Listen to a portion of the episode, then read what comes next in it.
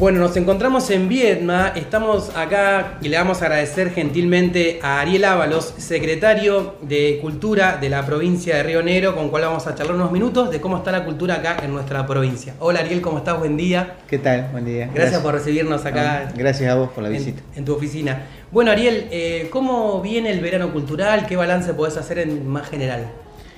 Intenso, muy intenso. El verano cultural va acoplado a, todo lo que tiene que ver con la temporada turística. Sabemos que esta es una temporada muy buena, los destinos turísticos realmente están eh, en algunos casos colapsados de reservas y, y para nosotros es una, una gran oportunidad para todos los sectores culturales.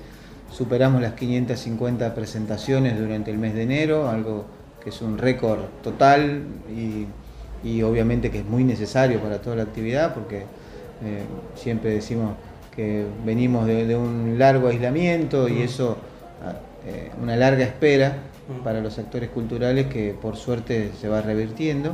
Y, y ahora febrero también vamos a superar ese número, yo estimo que estemos llegando a las 600 presentaciones, que son 600 contratos, son 600 familias Que, que van a recibir un aporte económico por esa presentación. Estamos hablando de cerca de 18 ciudades eh, y algunas comisiones de fomento que van realizando diferentes actividades, o sea que no solo hablamos de esos puntos turísticos como puede ser Bariloche, como puede ser las grutas o el Cóndor, sino que estamos hablando de también otras ciudades más pequeñas, algunos destinos emergentes de la provincia que, que van presentando oportunidades, festejos, fiestas populares, distintos eventos. Bueno, en todos esos lugares tratamos de, de que nuestros hacedores culturales estén presentes y que se manifieste eso justamente como la cultura del trabajo. Sí. de ese modo. Justamente, vos sabés que, bueno, yo soy de Viedma, estoy en Bariloche, pero eh, como política de Estado también hay un cambio ahí, porque siempre el, el artista rionegrino, eh, siempre que tengo uso de razón, siempre estuvo bastante, siempre pidiendo, che, mira, yo soy artista, no tengo un subsidio, Mm. no puedo, ejerzo mi arte Sí. y eh, por la gorra, digamos, ¿no? ¿Eso también hubo un cambio cuando pasó a Secretaría o ya venías trabajando de antes con eso? Nosotros comenzamos en la- el segundo mandato del gobernador Beretignek, o sea, el 10 de diciembre de 2015, cuando el gobernador Beretignek nos convoca en ese momento, eh, armamos un nuevo equipo de cultura y empezamos a, a trabajar fundamentalmente con, con la identidad, fundamentalmente con, con todo lo que tenga que ver con el hacer cultural de la provincia y, y ahí nosotros tomamos una decisión que era que la mayor parte del presupuesto de cultura de Río Negro se iba a dedicar a los rionegrinos.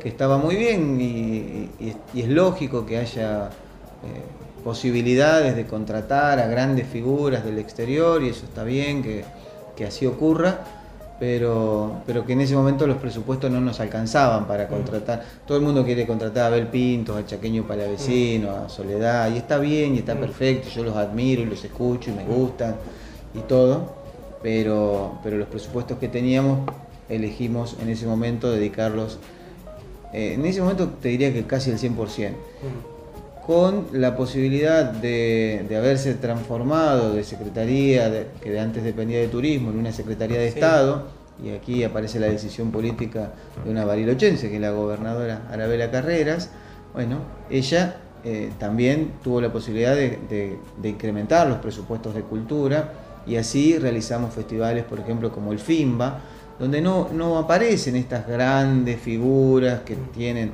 unos cachets que, que realmente son totalmente Sí, sí. eh, inalcanzables, eh, o por lo menos la mayor parte de las veces, sino que aparecen figuras relevantes, que tienen cachets que son más accesibles y que se suman para poder seguir jerarquizando las propuestas de los rionegrinos. Así que en este momento el porcentaje sigue siendo muy alto, estamos hablando de más del 90% del presupuesto dedicado a la contratación de artistas rionegrinos, pero por ahí vas a ver en las carteleras que de vez en cuando ponemos algún, algún show que viene desde afuera de la provincia. Mm. Eh, también hay un tenemos que ser realistas, hay un pedido de muchísima gente, eh, Mm. que traigamos a un montón de gente a la provincia. Bueno, en ese punto también colaboramos en alguna, de alguna manera con las realizaciones de las fiestas populares y son los municipios quienes se encargan de, de hacer esas contrataciones. Entonces nosotros contratamos una empresa de sonido, contratamos la empresa del escenario, contratamos, le damos trabajo en la técnica a los rionegrinos y que el municipio pague el artista que quiera, que quiera pagar. Eh, también pensando un poco ¿no? en esta gestión, la Filarmónica de Río Negro fue un. No sé, yo por ejemplo también te digo, soy rionegrino y nunca había escuchado la Filarmónica y en la etapa eh, pandémica, apareció la Filarmónica de Río Negro, ¿no? Mm, mm. Sí, sí. la pandemia eh, tiene obviamente muchas cosas negativas y, tristes, lamentables, mm. que, hemos vivido, pero también nos trajo posibilidades técnicas que, son muy importantes y que, que han quedado y que van a quedar instaladas para que, para que realmente las sigamos aprovechando. Es decir, mm. no, hay, no hay en ese punto...